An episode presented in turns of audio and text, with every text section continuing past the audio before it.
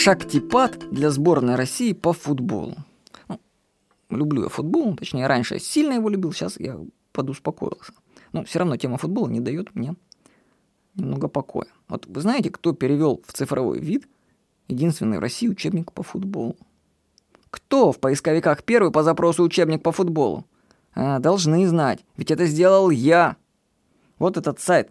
У него адрес, ну, берите, вбейте учебник по футболу, там футбол.югзон.ру будет.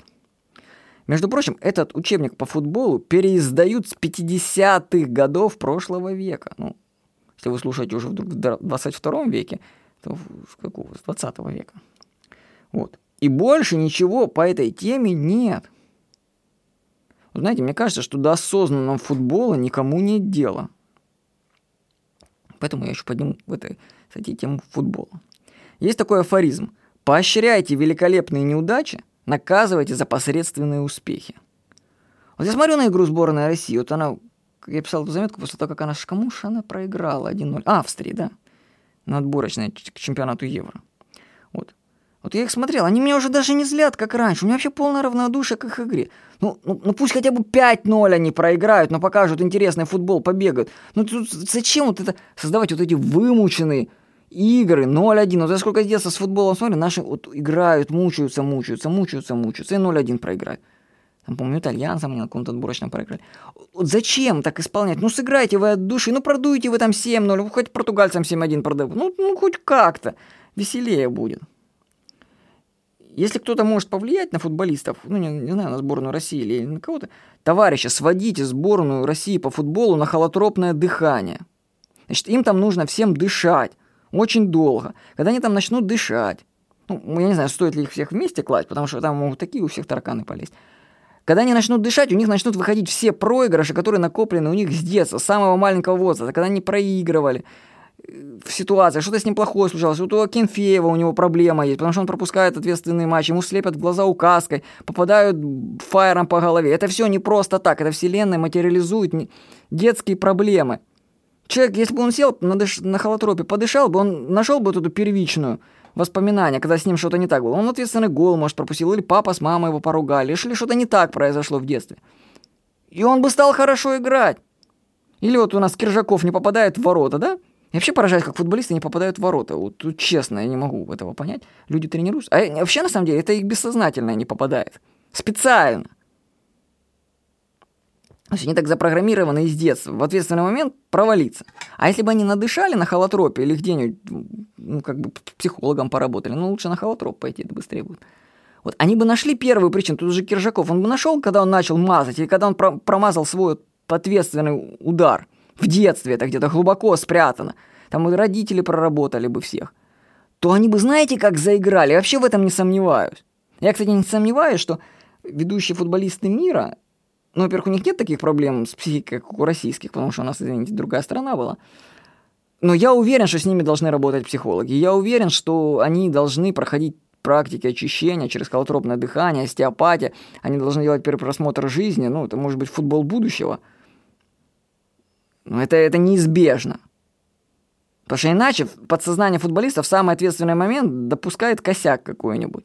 И он или не забивает пенальти нужно, или пропускает его. Что-то не то происходит. Только если эту волну эту поймать, очиститься, играть в футбол с позиции воина Карлоса Кастанеда, когда они бы были бы безупречны, наши футболисты, они бы классно играли. Ну, это моя такая теория. Хотя вот, допустим, в пляжный футбол уже могут играть люди. Вот. Ну, может, там не такая конкуренция. То есть всем футболистам дышать и дышать. Потому что пока не будет проработана психология, игры у них не будет. Вот я вам приведу пример из книги Тома Питерса «Представьте себе». Он пишет «Видение. Я представляю себе отдел финансов с музыкантом, поэтом, художником, актрисой и антропологом. Ну, еще с каким-нибудь таким количеством чудаков. Этот отдел выступает за точность и честность. Но это еще и блестящий деловой партнер. Члены этой ПСФ не труднее, они не прячутся за бесконечными туманными рядами цифр в таблицах Excel. Они восхитительны. Их идеи восхитительны. Пишет Том Питерс в книге «Представьте себе». На самом деле очень крутая мысль.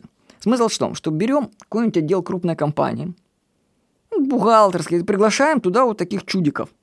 музыкантов, поэтов, чтобы они со своей стороны посмотрели на то болото, в которое все погрузились. И люди изнутри, они же не видят, что происходит. А когда туда закидывают нового человека, он им показывает снаружи все. И там бы столько у них идей бы поперло. Том, Том, Том Питерс предлагает вот, забросить в отдел финансов таких чудаков. Я, кстати, с ним полностью согласен, но это слишком нужно быть продвинутым предпринимателем, чтобы пойти на такой шаг. А вот я подумал, после этого примера, почему в сборную России по футболу не пригласить программиста? У нас в России очень крутые программисты. Возьмите крутого программиста, и пусть он просто придет и посмотрит, как они там тренируются. Вот просто, просто ходит, смотрит, ну, не будет идеи, уйдет домой. Ему заплатят. Ну, а чем хуже тренера? Да, Капелла тоже ходит, бродит и толку никакого. А тут человек, может быть, придет, он с позиции программиста посмотрит на это все, и бах, что-то у него появится идея. То есть он может сделать предложение, которое изменит весь мир футбола. Программист. Ну, кстати, вы можете посмотреть на эту тему книгу и фильм «Человек, который изменил все». Она применительно к бейсболу. Когда они начали в бейсболе учитывать статистику, и у них как поперло, как... То есть я, например, вообще не сомневаюсь, что сейчас в продвинутых европейских командах по футболу, ну, я, я уверен, что в немецких точно, они уже на компьютерах просчитывают всех игроков чужой команды. То есть они знают, кто сколько бегает, статистика, как пас. Я даже не сомневаюсь, что когда очередь доходит до пенальти, у них уже все расписано. В какую там угол ударит Киржаков, с какой вероятностью.